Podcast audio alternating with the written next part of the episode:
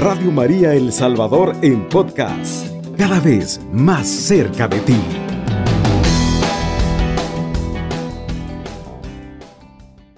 En este programa que ya a esta hora de la tarde entendemos que ya nosotros estamos como aptos para compartir y reflexionar sobre temas siempre importantísimos para la vida de la iglesia y de la sociedad, que es lo que pretendemos compartir eh, con este programa de pastoral familiar. Hoy nosotros conscientes que estamos ya a escaso un mes del Encuentro Mundial de las Familias que va a ser en Roma, eh, queremos tocar ya temas concretos que se han preparado para nuestra eh, diócesis de El Salvador. Compartirles que gracias a Dios, nosotros en Santa Ana, desde la Universidad Católica de El Salvador, vamos a celebrar acá una semana de la familia para toda la diócesis. Vamos a intervenir obispos y sacerdotes de tres diócesis.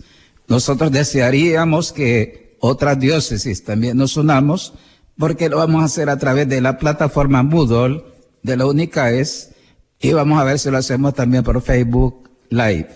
Entonces, hoy vamos a abordar un tema que es muy actual. Muchas parroquias lo están viviendo y es ese tema de la sinodalidad. Quizás a usted les diga mucho y puede pensar, ¿la sinodalidad tiene que ver algo con la familia? Es una pregunta que nos podemos preguntar. ¿Qué entienden ustedes aquí los que tengo en cabina sobre sinodalidad?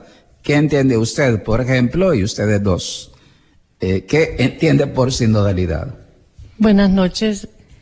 Fíjese que yo tengo, bueno, lo que yo entiendo prácticamente es que se va a tratar temas de familia. Eso para mí.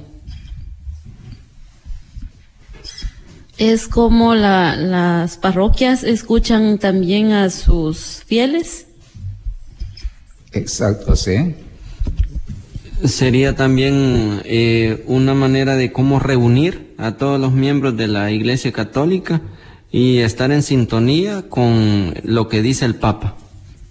Excelente. Entonces, ¿qué es la sinodalidad? Este es un tema para usted que me escucha. ¿Qué entiende usted por sinodalidad? El Papa Francisco dice en esencia es caminar juntos como iglesia. Es eso. Sinodalidad es donde nos conjuntamos todos, pastores, laicos, religiosos, y sabemos discernir por dónde la iglesia tiene que caminar en este siglo XXI. Veamos entonces este tema que va a ser el primer tema que se va a abordar el miércoles 22 de junio. Lo va a abordar Dios mediante Monseñor Constantino, obispo de Sonsonate, o en su defecto el padre Ricardo Cuestas, que es el delegado diocesano y secretario ejecutivo de la Pastoral Familiar Nacional. ¿Cuáles son los objetivos para este, este tema? Hay objetivos, puntos de reflexión y paneles que son los que van a traducir esa reflexión expositiva a nivel laical, a nivel de grandes directrices pastorales.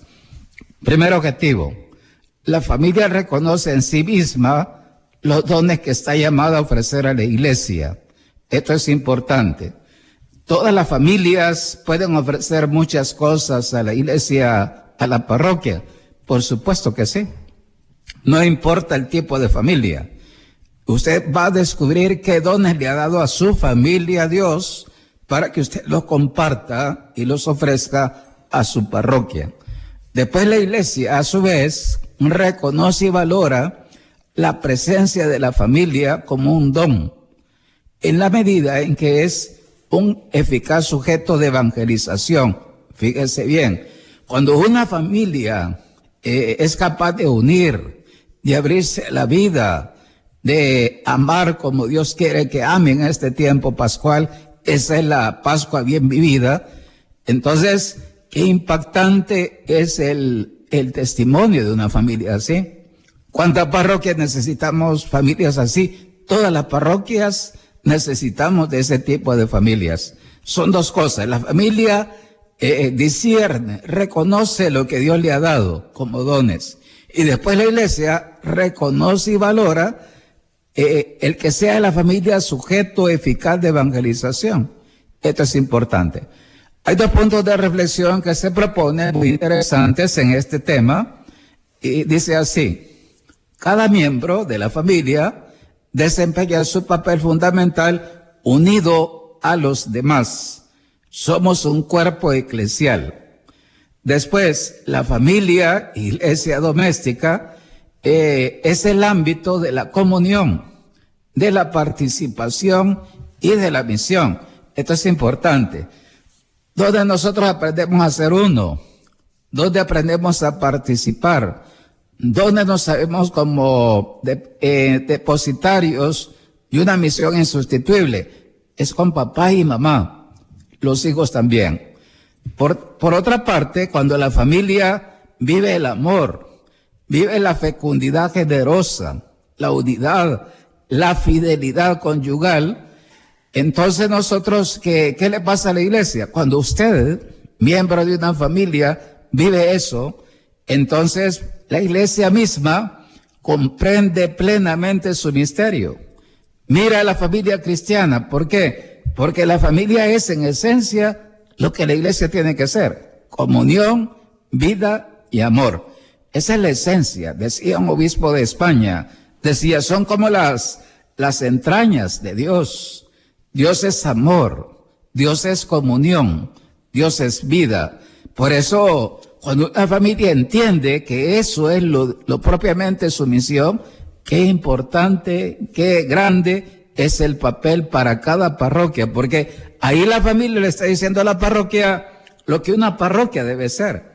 Por otra parte, es necesario despertar que la iglesia despierte a las familias, las haga conscientes del don que ellas mismas son para la iglesia. Fíjense este tema. Muchos que piensan que las familias solamente sirven para procrear. Habrá gente que piense así. Pero la, familia como tal, eh, ella es un baluarte. El futuro de la sociedad y de la iglesia depende de la familia. Por otra parte, es importante que la iglesia aprenda a aprovechar los dones que el Espíritu Santo concede a la familia. ¿Qué encontramos en la, eh, qué carismas encontramos? Eh, en los casos, por ejemplo, encontramos son servidores, ellos son parte de la pastoral infantil, juvenil, de los adultos, eh, Flor canta, este, Edwin, por ejemplo, ayuda mucho en la parte organizativa. Fíjese esa parte. Cuando una familia entiende que ese rol es muy valioso y lo ofrece a su parroquia, claro que eso es muy bonito. Nos hace falta familias así. Eh, todos los párrocos desearíamos tener unas 50 familias así, dispuestas como iglesias domésticas. Cuando eso se da, es entonces que la familia eh, vertebra, eh, renueva precisamente la vida eclesial y por supuesto que si la misión se entiende bien, eh, también la familia se irradia a la sociedad. ¿El secreto cuál es? Está aquí. Por eso decíamos el tema, ¿verdad? Iglesia doméstica y sinodalidad. Hay dos puntos importantes. Hay dos momentos de interacción. La familia descubre su vocación y misión y la iglesia reconoce y valora esa misión evangelizadora de la familia. Vamos a hacer entonces una primera pausa musical y al volver, en los eventos que vienen, vamos a compartir los, diríamos, las directrices pastorales que emergen de esta reflexión que nos vamos a escuchar de modo detenido el miércoles 22 de junio por la noche. Radio María El Salvador, 107.3 FM, 24 horas.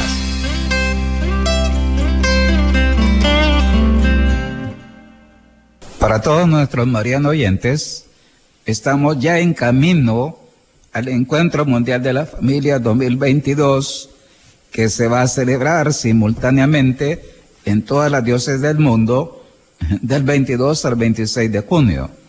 La diócesis de Santa Ana, gracias a Dios, ya tiene perfilado la modalidad de su participación.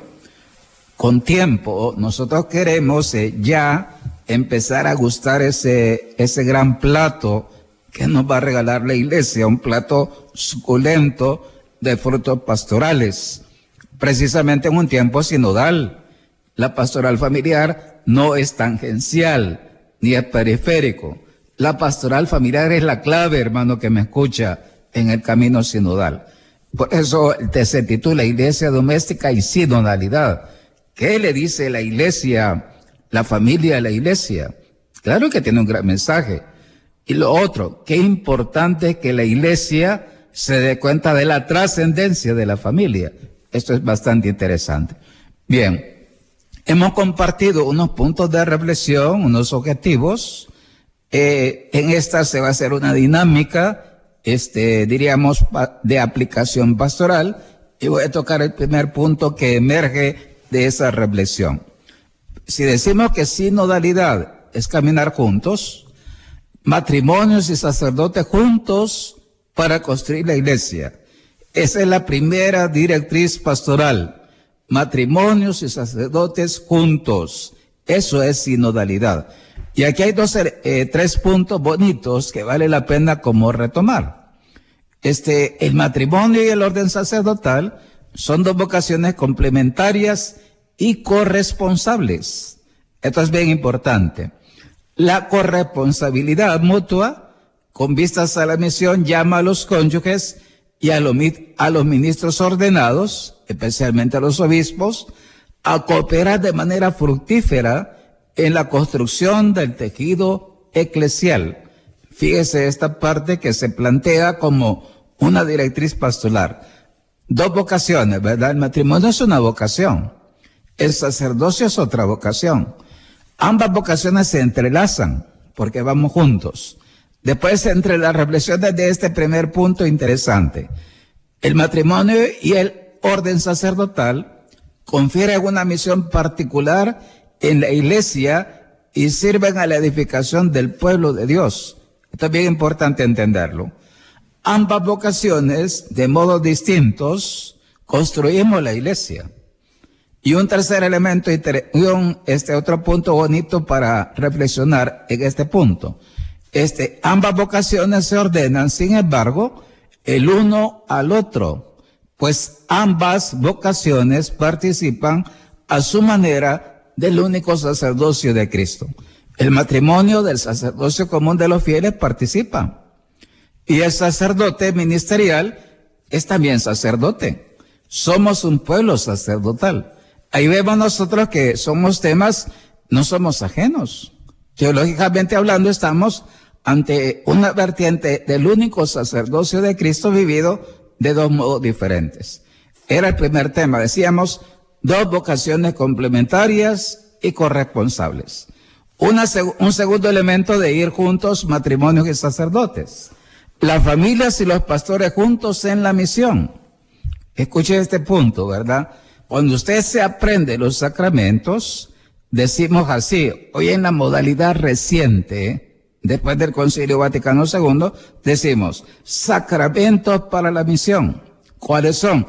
El orden sacerdotal y el matrimonio. Ambos sacramentos no están hechos para que usted se ponga a ver en un espejo y diga, qué bonito soy yo como padre.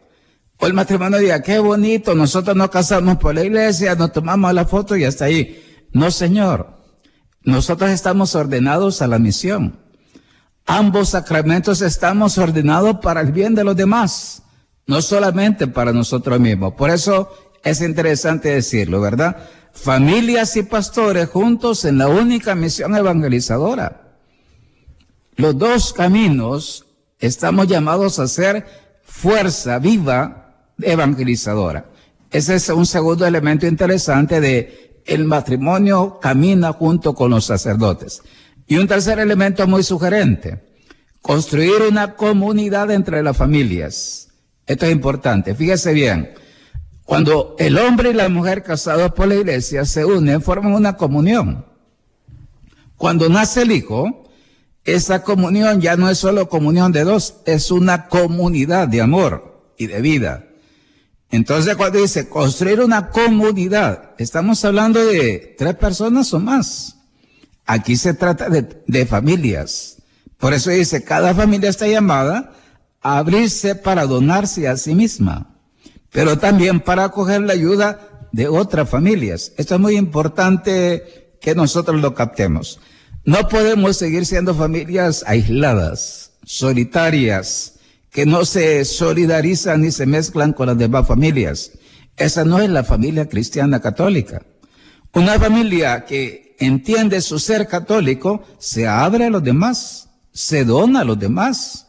Y por otra parte, también acoge la ayuda de las demás familias. Eh, solo pensemos por un momento. Educar a los hijos en este tiempo supone un esfuerzo realmente muy grande. Hay que saber técnicas, conocer eh, lo que dice la pedagogía, etcétera, la didáctica en temas, hay temas capilares, como educar la voluntad, no basta los contenidos de la fe. Entonces, en este tema, los papás necesitan apoyarse, necesitan de ayuda de gente especializada. Entonces, una familia solita, dos papás que se han educado y son así como familias líquidas, ¿cómo van a transformar sus familias si no se dejan ayudar? Esta es una realidad. Bien, entonces, si nosotros ponemos atención, este, esta es una primera directriz. Decimos, iglesia, doméstica y sinodalidad. ¿Cómo vamos a caminar juntos? Los matrimonios con los y sacerdotes juntos. Son dos vocaciones complementarias. Las familias y los pastores también juntos en la misión evangelizadora. Y por otra parte, vamos a construir una comunidad entre las familias. ¿Qué es la parroquia? Es una comunidad de familias. Eso es así. Entonces, cuando usted lo entiende, entonces, ¿cuál es el secreto para eh, mis hermanos sacerdotes y para los agentes de pastoral? Este es el tema frontal. Queremos una sinodalidad actual eh, ¿cómo la vamos a lograr si no entendemos la vertebración eclesial y teológica de estas dos vocaciones que son tan importantes para construir una iglesia viva como Dios la quiere en este siglo? Quizás antes de, de hacer la segunda pausa, vamos a hacer una resonancia. ¿Qué piensan ustedes sobre esto que hemos dicho? El que quiera nos puede compartir eso de ir juntos, matrimonios y sacerdotes. Sí, para mí es bien importante, pero me llamaba más la atención donde dice que son familias y sacerdotes. Pero por la experiencia que nosotros tenemos en pastoral familiar, sabemos que en muchas parroquias los párrocos no le han dado la prioridad a la pastoral familiar y a las familias. Porque ese es uno de los temas teológicos de conversión pastoral. Eh, la jerarquía debe convertirse pastoralmente. Yo lo he dicho así este, en el modelo preconciliar eh, no se ve la importancia de la familia, con el respeto debido de quienes me escuchan. Ese es el problema de muchos agentes de pastoral ahora, hoy en día, que ellos viven un modelo preconciliar, antiguo. Entonces, esto que estamos diciendo es lo que el Papa está proponiendo, no es un invento nuestro. Esto es la Santa Sede, está hablando el Papa. Entonces, eso que estoy diciendo que cuál se debía ser la, la lógica, ¿verdad? Si nosotros le hemos dado más importancia a otras pastorales, este, y hemos descuidado la familia, el Papa está diciendo, ojo, se trata de darle, eh, dar un giro y darnos cuenta que la clave está aquí. Sí, quizás esa es la parte que a mí me llama más la atención y me preocupa, pues, porque nosotros las familias no podemos ir solo, solas sin el párroco de nuestra parroquia. Nosotros tenemos una parroquia en la cual asistimos y no podemos ir al margen del sacerdote. Entonces yo digo, ah, entonces a quién tiene que obedecer el sacerdote. Es obvio que a nosotros no, ¿verdad? Nosotros podemos sugerir, porque de hecho muchas familias nos formamos en la pastoral familiar pero el sacerdote no está eh, involucrado en ella, no que le da prioridad a otras pastorales. Por eso el Papa pide que a los futuros sacerdotes se les forme ahí y en la formación permanente del clero se pide que se especialice al sacerdote en este tema, porque honestamente debe ser parte de la, de la formación permanente del clero. ¿Qué piensa usted? Eh, yo pienso como matrimonio, tenemos que ir de la mano, eh, buscar del sacerdote cuando nosotros tenemos algún problema. Eh, tenemos que ir de la mano con ellos para sacar a nuestras familias a veces de los problemas o de las cosas que uno pasa. De acuerdo, entonces aquí nosotros ya vemos un poquito la resonancia, ¿verdad? Si una de las cosas que se pide es escuchar a los laicos, es bueno que escuchemos lo que piensa nuestra gente al respecto, ¿verdad?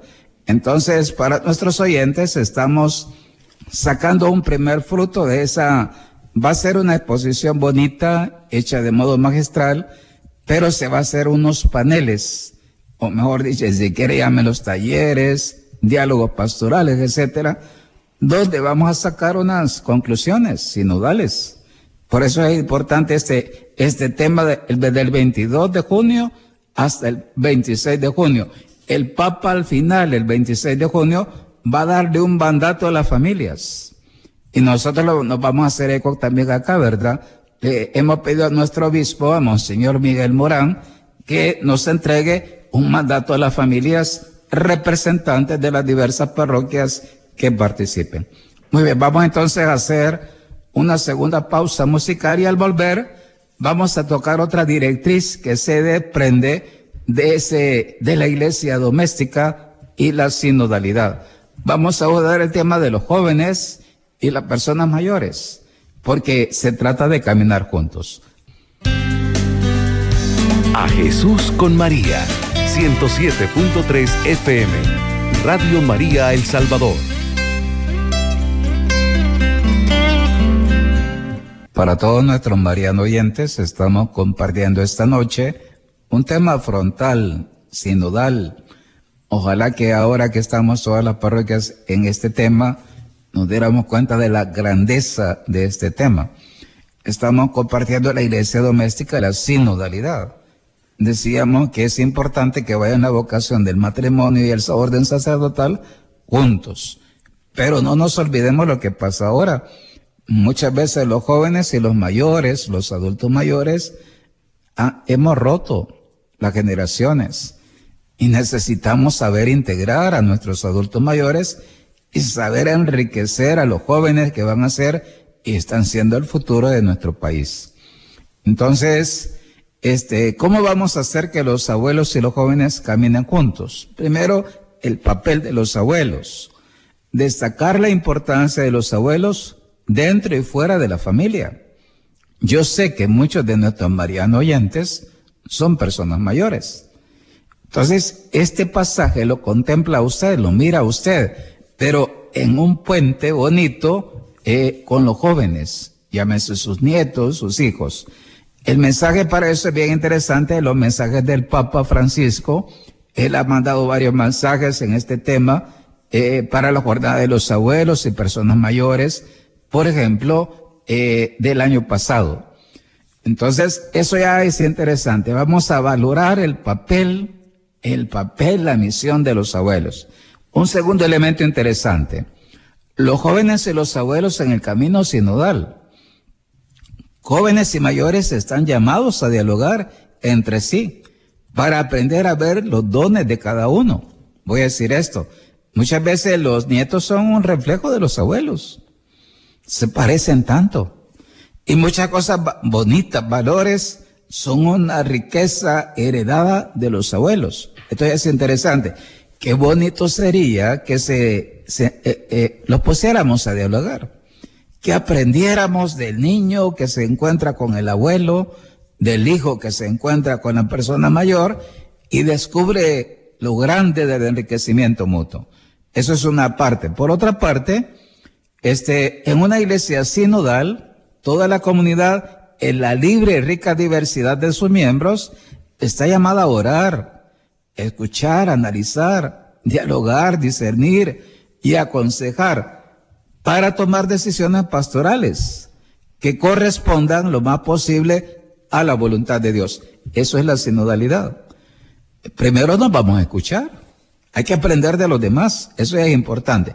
Y vamos a aprender muchísimo de los mayores. Hay tanta sabiduría que solamente el que es egoísta e inconsciente no se da cuenta del, del baluarte, del tesoro que tiene la persona mayor. Dice, dice también un documento eclesial, aislar a los ancianos y abandonarlos a cargo de otros sin un adecuado y cercano acompañamiento de la familia, mutila y empobrece a la misma familia. Además, termina privando a los jóvenes de ese necesario contacto con sus raíces y con una sabiduría que la juventud por sí sola no puede alcanzar. Esto es importantísimo. Entonces, una sociedad que arrincona a los abuelos o una parroquia que hace eso, claro que tenemos abuelos. Piense usted cómo tratan a, los abuelos en, en, su parroquia. Piénselo. Y muchas de nuestras señoras son mayores las que llegan a misa cada día. Son abuelas. ¿Cuál es el rol que tienen y la conexión que tienen, por ejemplo, las personas mayores con la pastoral infantil o con la pastoral juvenil? Y por otra parte, hay un tercer elemento muy bonito. Abuelos y personas mayores en la pastoral de la iglesia. Fíjese, las personas mayores pueden aportar una valiosa contribución a la pastoral y de forma transversal. Ejemplos, catequesis con niños, la pastoral juvenil, la pastoral familiar. Esas tres áreas, ¿verdad? Adultos, niños y jóvenes. Nosotros aquí en la Universidad Católica de Salvador estamos viviendo. Hay gente mayor que nos enriquece, hay tanto que estamos aprendiendo y la otra parte, cuánto cura la soledad de la persona mayor. Si tantas veces ese es el drama de ellos, sufren la soledad. Pero cuando se integran, encuentran una familia en la fe, eh, ellos se rejuvenecen y encuentran como el sentido a su vida en esa etapa que Dios les ha regalado a ellos. Y bien, vamos a hacer unas resonancias antes de perfilar ya la última parte. Eh, ¿Qué piensa Edwin al respecto? ¿Qué le parece esto que hemos comentado? de integrar jóvenes y personas mayores. Bien, eh, buenas noches nuevamente, Padre, y a todos los hermanos que siempre nos sintonizan. Hay una frase que me gusta mucho que usted lo comenta en sus homilías y es donde dice que los abuelos tienen el amor maduro. Entonces esa parte es muy, muy bonita, muy importante y aparte interesante de descubrirla. Eh, aparte de los mismos nietos que son la familia, ¿verdad? Que sería la, la más cercana a poder, a poder descubrir ese amor maduro, también se da a otras personas particulares que pueden aprovecharlo. En el caso de los que no tienen nietos, pero ya son adultos mayores, hay otras personas que aprovechan esa experiencia y ese amor maduro que ellos pueden brindar. Decíamos que ellos son doblemente papás o mamás. Esto es interesante ya cuando son abuelos. ¿Qué impresión le da a usted, Flora, este tema? Pensemos, por ejemplo, en los papás de ustedes dos, ¿verdad? Papás maternos, eh, eh, paternos, con Edwin y con, y con Santiago, por ejemplo, ¿verdad? Por ejemplo, eh, ¿qué piensa al respecto? Eh, yo pienso que los, los adultos mayores y los jóvenes eh, tenemos que poner en práctica todas las enseñanzas que los abuelos le dan a los, a los jóvenes, porque de ahí llegan ellos a agarrar todas las experiencias que ellos han vivido y que ellos han pasado para poder ellos salir y ser personas mejores. Quizás en esto la niña Susana nos puede ayudar mucho porque ella es abuela por primera vez de la Josephine. Este, por ejemplo, usted como abuela, ¿cómo está enriqueciendo a su, a su primera nieta Josephine? Eh, aquí veríamos un ejemplo gráfico de, de qué importante es el papel de un abuelo, de una abuela, ¿verdad? Sí, quizás eh, para mí ha sido una experiencia muy bonita, hoy lo disfruto Pienso que llegó en el mejor momento porque de alguna manera la formación que yo recibo y estoy recibiendo en la pastoral familiar me, hace ver de otra manera esa maternidad de abuela que vivo, porque sí tengo una... Traduzcamos eso para nuestros oyentes. Eh, ¿Cuándo ha sido más mamá usted? ¿Ahora o con Rudy y con Luis? Yo pienso que ahora. Ahora es más mamá, por ejemplo. ¿Quién nota que es más mamá usted, por ejemplo, con la Josephine? Porque yo veo la grandeza de ella, veo lo lindo que es Dios reflejado en ella Yo hay cosas que a pesar de que... Digamos, lo vamos a traducir para que se entienda mejor. Ahora ve mejor, más clara en esa bebé la imagen de Dios en ella. Así es, así es. Y yo pues hay cosas que mis hijos son dos, pasaron desapercibidas por mí, ¿verdad? Aunque era la mamá. Hoy con la niña lo veo, trato de descubrirlo, poner en práctica lo que aprendo. Y en realidad ha sido una experiencia tan bonita. Hoy compartíamos, por ejemplo, temprano, qué importantes son los primeros tres años de, un niño. ¿Qué piensa usted sobre eh, su nieta? Hoy escucha, hoy algunas cosas bonitas en la mañana. ¿Cómo las puede aplicar a su nieta, por ejemplo? ¿Cómo no? Escuchamos, Mario, sí. Tenemos un mensaje con terminación 3958. Dice, muy buenas noches. Les felicito por estar abordando una temática tan importante como lo es la familia. Lastimosamente, cuando algunas veces se busca el apoyo del párroco, no se encuentra. Es más, a veces hasta da miedo acercárseles. Bendiciones. Sí. Gracias Mario por el mensaje, por eso tenemos que orar. A veces, este, no es broma, ¿verdad? así como le pasa a nuestros papás este, hay papás que son difíciles. En el lenguaje de la calle decimos yucas. Lo mismo podemos ser los párrocos a veces, porque hay a veces no siempre hemos visto claro lo que tenemos que ver. Si el Papa Francisco lo tiene bien claro, por algo será que nos lo ha puesto Dios. Pero ojalá que en este tiempo todos valoráramos este esfuerzo que hace la iglesia por indicarnos dónde está el camino. Eh, continuamos con Josephine. ¿Qué le enseñaría usted, por ejemplo, de los primeros años de ella? como niña?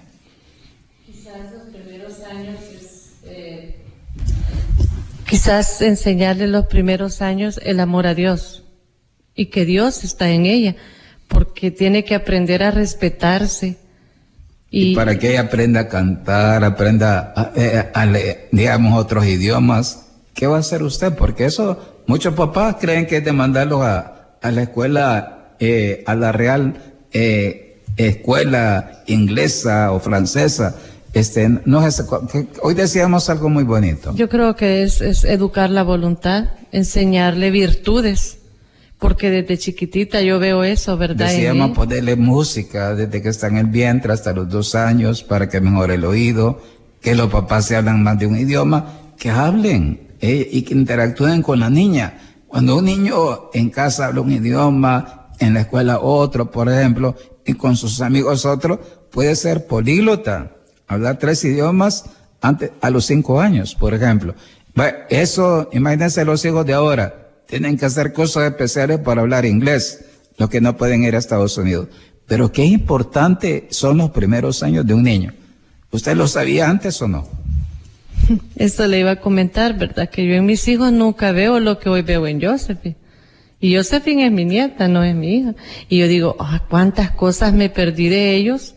Nunca les descubrí, nunca les fomenté, nunca traté de ir etapa por etapa. Y yo quizás hasta quemé etapas. Me salté muchísimas que a la larga ellos no son malos, pero sí tuvieron que haberlas vivido otra manera de educarlos. Yo fui muy estricta con ellos, ¿verdad? De hecho, mi hijo mayor tiene su anécdota de las orejas y eso, voy con la niña, me lo saca siempre, ¿verdad? Que Haría lo mismo con la Josephine, de que le agarraba las orejitas como eran que, como que eran perillas de radio, que le daba vuelta a todas las orejas. ¿Haría eso con la Josephine? No, definitivamente. Vaya, imagínese la mamá que no escuchan, así nos castigaban, harían la carrera del mico, o nos agarraban oreja así hasta que eh, se doblaban todas. Pues eso no se puede hacer con un bebé, ¿verdad? No se puede hacer definitivamente. Pero yo digo, eso tengo que aprenderlo y lo estoy aprendiendo, pero si no, quizás si no nunca hubiera estado en la pastoral familiar, yo creo que se lo hubiera esperado a Josephine en más de alguna ocasión, ¿verdad? Claro. Porque era la manera mía de corregirlos. Sí. Muy bien, entonces eh, ya por el tiempo vamos a ir perfilando el final porque es obvio que es un tiempo que nos regala la radio y decirle a todos, ¿verdad? Este tema usted lo va a poder escuchar. Nosotros desearíamos que Radio María se hiciera eco con todas las radios católicas de esa semana de la familia que va a ser, nosotros que desearíamos que todos nuestros obispos, tomaran la, la, la trascendencia de este, esta semana. Ya la propuesta de Santana está en pie. Ya oficialmente estoy compartiendo algo que va a ser parte de esa Semana de la Familia del 22 al 26 de junio. Este tema es como un esquema básico que va a servir y que nos va a permitir sacar cosas muy bonitas para las parroquias. Pero desearíamos que todos, llegara a todas las familias. Si esto lo lográramos, aquí está el futuro de El Salvador, con el respeto debido de, nuestros gobernantes. No es solo cuestión de dar computadoras, no es solamente cuestión de Bitcoin, ni solamente cuestión este, externa. Si uno no entra a la raíz, incluso la gente que está encargada de la familia ahora, tiene que ser gente con valores, con valores de fe. Y luego lo otro, este lenguaje que habla la iglesia no la habla otra institución en el mundo de hoy. La que defiende la dignidad de la familia en su esencia más profunda únicamente es la iglesia católica, en su verdad más profunda. Esto es importante decirlo. Bien, entonces, eh, los invitamos para que estén pendientes. Estamos intentando ya darle trascendencia a ese momento que vamos a vivir en junio, pero ya queremos hacerlo con tiempo para que usted sea parte también de ese momento histórico que vamos a vivir como iglesia. Vamos a pedir entonces a Edwin que nos haga unas dos estrofitas de la oración del Encuentro Mundial de la Familia. Padre Santo, estamos aquí ante ti para alabarte y agradecerte el gran don de la familia. Te pedimos por los niños y los jóvenes para que puedan encontrarte y responder con alegría a la vocación que has pensado para ellos, por los padres y los abuelos, para que sean conscientes de que son signo de la paternidad y maternidad de Dios en el cuidado de los niños que en la carne y en el espíritu tú les encomiendas, por la experiencia de fraternidad que la familia puede dar al mundo. Bendice el encuentro mundial de las familias. Amén. Amén. Eh, vamos a pedirle a San José, a la Virgen y a Jesús que nos den la gracia de saltar como, como país. El secreto está acá. Y voy a decir esto, si esto se asume bien, claro que la acción social, que la liturgia, que la, las comunicaciones como pastorales, etcétera, eh, salen de una familia bien discípula y misionera. Eso es así. Ese es el secreto, hermano. No es otro. Pero si pensamos que solo lo social, no es que no haya que hacerlo, claro que hay que hacerlo, pero no es lo primero. Eso es una consecuencia de una sinodalidad bien vivida en cada iglesia doméstica. Vamos entonces a despedirnos. Los invitamos para que nos vuelvan a sintonizar dentro de ocho días, Dios mediante. Este ha estado con ustedes el padre César Orlando Sánchez Rivera, párroco de la UNICAES, de la Universidad Católica de El Salvador, y asesor diocesano de pastoral familiar. Con estas eh, reflexiones nos despedimos y decimos, alabado sea Jesucristo. Con María por siempre sea alabado. Cubriendo todo El Salvador, Radio María, 107.3 FM.